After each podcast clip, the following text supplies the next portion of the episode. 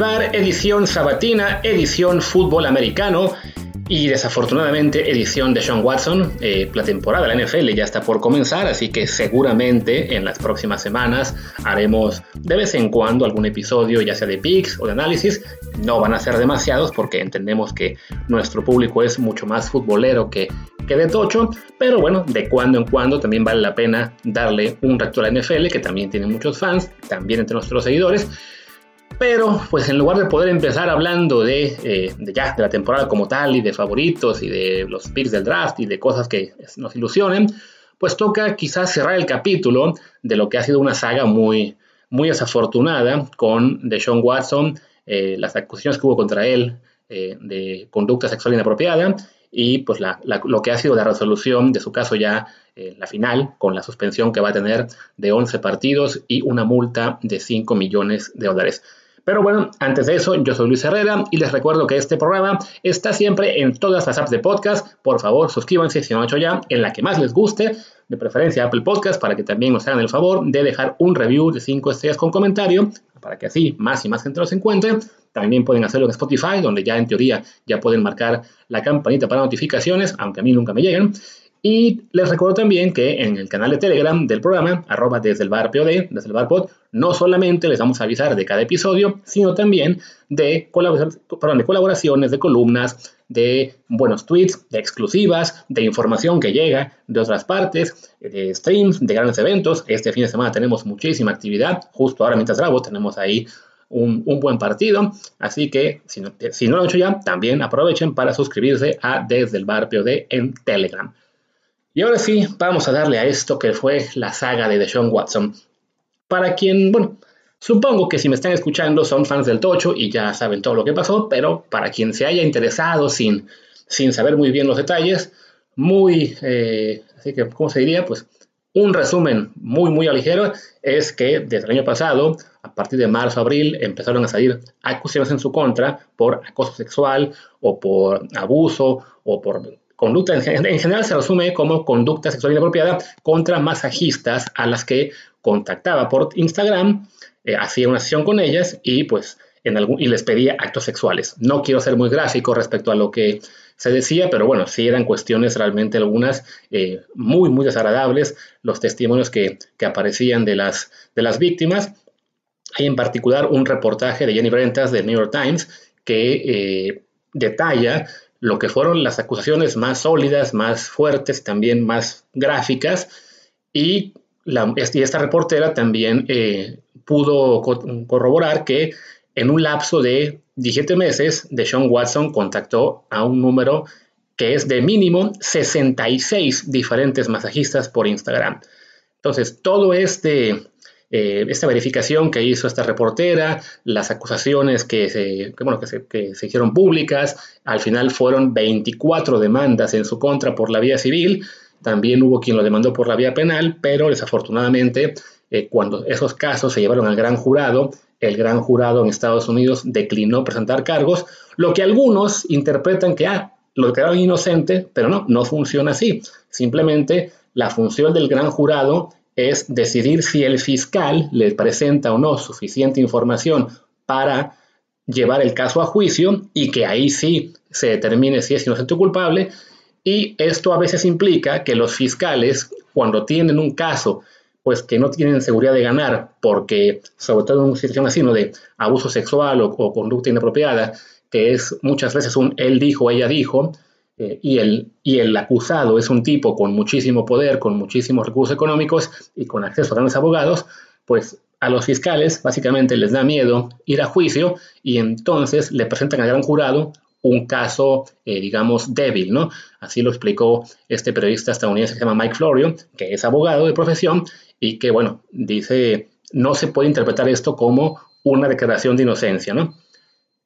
No lo, llevan a la vía penal, sí se mantiene en la vía civil. Y bueno, ya en la vía civil, Deshaun eh, acabó ya eh, acordando un settlement, un acuerdo eh, confidencial, por supuesto, con 23 de las 24 mujeres que lo acusaron. ¿no? Queda una que todavía está la posibilidad de ir a juicio civil. La NFL, evidentemente, no podía hacer todo esto, pues hacer, hacerse la vista gorda ante todo esto hizo una investigación al respecto, eh, duró como año y medio más o menos la investigación, y pues como parte de lo que es la, el código de conducta de la liga, ahora lo que, lo que esto implica es que situaciones como esta se llevan a una especie de juicio en la NFL. O sea, más allá de que, la, de que el sistema penal de Estados Unidos no lo llevó a juicio y de que el sistema civil, pues que todas las demandas se están eh, resolviendo, salvo una, en el caso de la NFL, bueno, se investigó, se, entrevistó a ver a las mujeres que acusaron y se le presentaron todas las evidencias, todos los testimonios recabados a una juez retirada que funge como tal, en, digamos en este caso, o sea, una especie de tribunal eh, alterno en el cual la NFL presenta todas sus, evidencias. Por su parte, la acción de jugadores funge como la defensora de Deshaun Watson. Supongo que a algunos de ellos no les gusta mucho la idea, pero bueno, pues es, es parte del trabajo de un sindicato, el defender a los agremiados, sea cual sea la situación. Entonces, ellos presentan su defensa de Deshaun ante esta jueza. Eh, parte de la defensa era, bueno, a ver, si lo quieren suspender por un largo tiempo, tomen en cuenta que el código de conducta de la liga dice que eh, se debe tomar eh, tan seriamente o, más aún las infracciones de los dueños de club, de los dueños de equipos que de los jugadores. Y bueno, su defensa era, hey, ha habido casos que involucran a dueños o directivos de grandes franquicias en las que se hizo muy poco, entonces no puedes castigar demasiado severamente a Deshaun, ¿no? se hace este, digamos, juicio, la, juez determina que Deshaun, de, Watson sí es culpable, que sí hizo todo lo que se le acusa eh, eh, por parte de las mujeres, en particular de estos cuatro casos que la liga le presentó a la jueza, y eh, señala que, bueno, que su conducta era depredadora, ¿cómo se llama en palabras en inglés? que, que, que era algo en lo que no había duda que, lo, que las acusaciones eran ciertas, ¿no? Pero lo condena únicamente a seis partidos de suspensión, lo cual parecía muy poco, por el tema de que pues, el precedente que ella tenía de, otros casos no le daba para más. ¿no? Por el arreglo que tienen ahora la liga y la acción de jugadores, ambas partes tenían derecho a apelar a la liga, entonces la liga apela a sí misma, se, entendía que la liga buscaba darle una suspensión completa de un año y al final eh,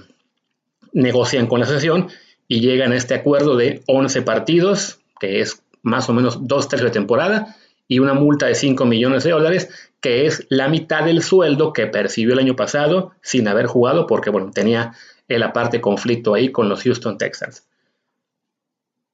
Eso es, digamos, ya el resumen de todo lo que fue el caso y, cómo terminó, ¿no? 11 partidos de suspensión. Y desafortunadamente, pues esa sanción aún, aún parece demasiado poco, ¿no? O sea, en este caso la liga básicamente pues se hartó de tener que lidiar con este asunto, pues ya por año y medio, de que fuera parte de las noticias semana tras semana, de que en muchos casos eh, opacara la cobertura de temas deportivos, y si bien la liga tenía el poder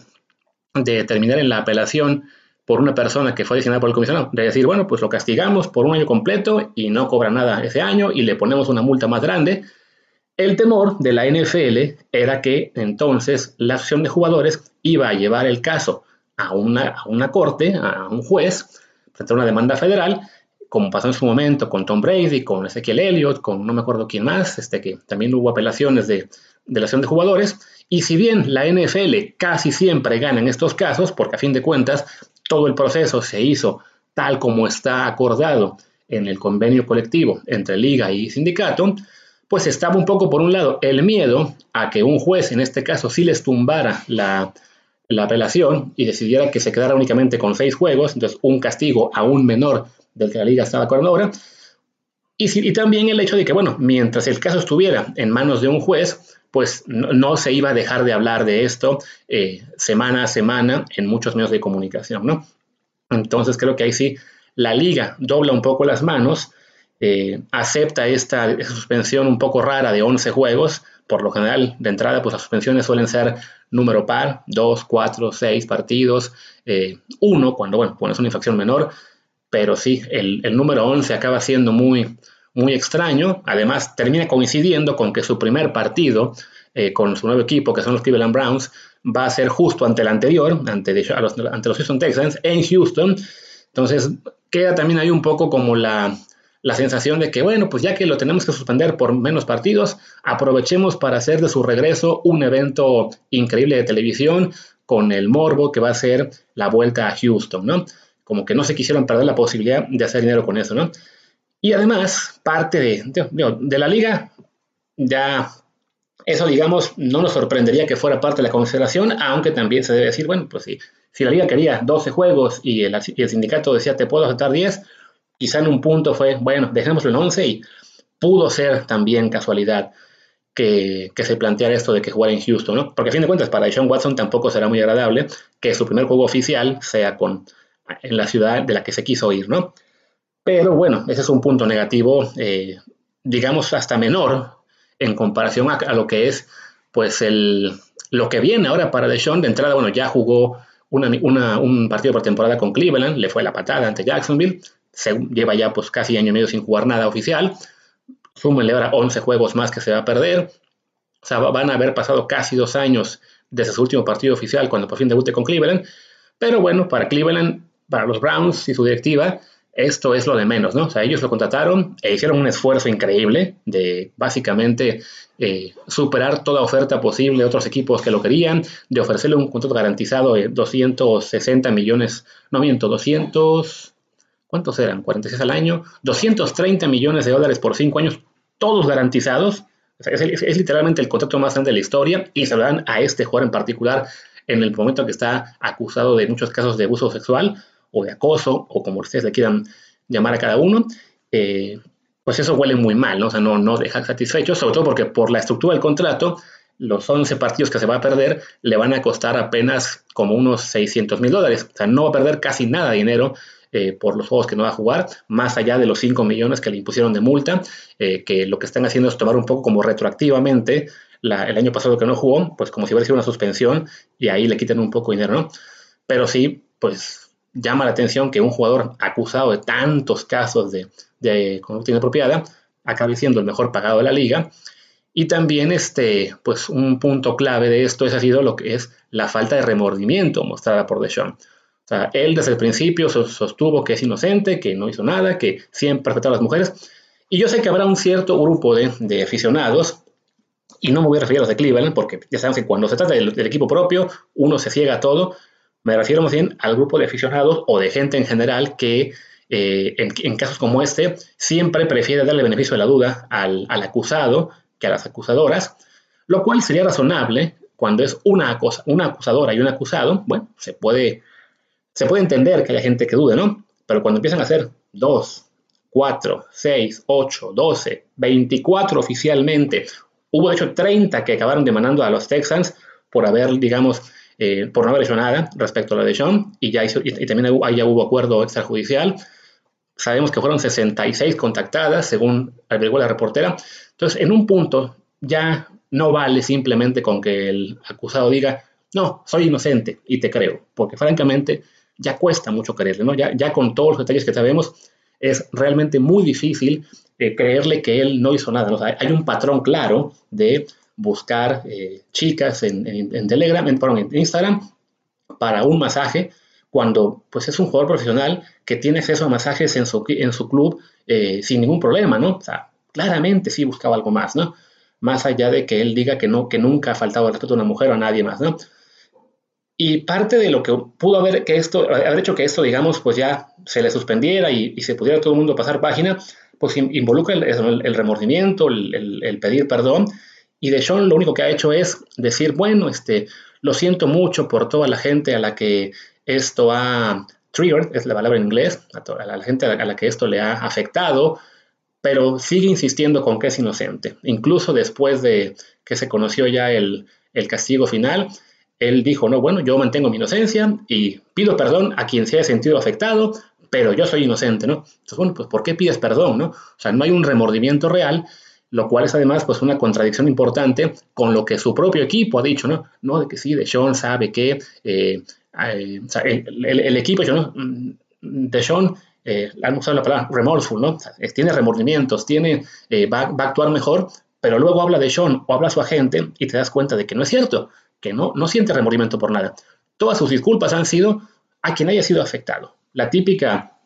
eh, excusa de, la, típica disculpa que no es disculpa, ¿no? Bueno, si ofendí a alguien, lo siento, aunque yo no quise ofender a nadie, ¿no? Entonces, se disculpa sin disculparse, no muestra ningún remordimiento y entonces eh, resulta muy complicado así creerle eh, en todo lo que dice. Y así, la verdad es que va a ser muy complicado pasar página, ¿no? O sea, en los medios incluso ya después de esa reacción eh, se sigue hablando del tema, muchos periodistas, y soy uno de ellos, está hablando de eso, ¿no? De que no, no se puede pasar página cuando la persona que,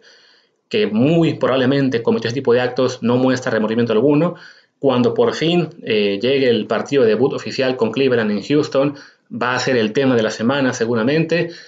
va a perseguir su carrera esto. Oye, el hecho de que se disculpara o no, no iba a cambiar, que pues la imagen que tiene ya se vio afectada, pero hemos visto casos antes, ¿no? De, jugadores que tuvieron también eh, problemas de conducta graves o cometieron crímenes, que por lo menos el hecho de mostrar arrepentimiento ayuda, ¿no? Michael Vick, ustedes recordarán algunos, ¿no? El caso que tuvo este de lo, que era organizador de peleas de perros y, que, cómo también mataba a varios y que tuvo realmente pues un caso tan grave que acabó en la cárcel, pero al menos cuando salió de ella pidió disculpas, se volvió una persona que contribuía a la comunidad,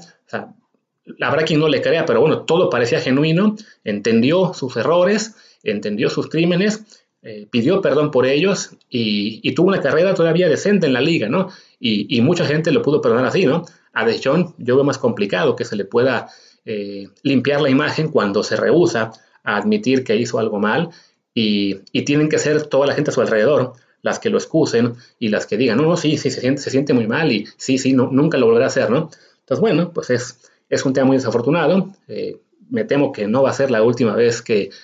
escuchen de esto, quizás sin desde el bar, porque bueno, queremos hablar de, deportes y no de estos temas todo el tiempo, pero, pero bueno, me, parecía que era un tema que sí quería hablar de él. No pude hacerlo eh, antes porque ando, ando de viaje otra vez, pero bueno, aunque sea hoy, para quienes les gusta el fútbol americano o para quienes están interesados en estos temas, pues era una, un buen tema de plática. Ahora sí, ya vamos cerrando y regresamos el lunes. Ya tenemos, de hecho, les voy a confesar, grabado el episodio que tenemos ese día y ya el martes seguramente tendremos un episodio, eh, pues el típico de Mexicanos en Europa, de fichajes o algo por el estilo. Yo soy Luis Herrera, mi Twitter es arroba luisrha, el del programa es arroba desde el bar POD, desde el bar pod, también es el Telegram. Pues gracias y hasta la próxima.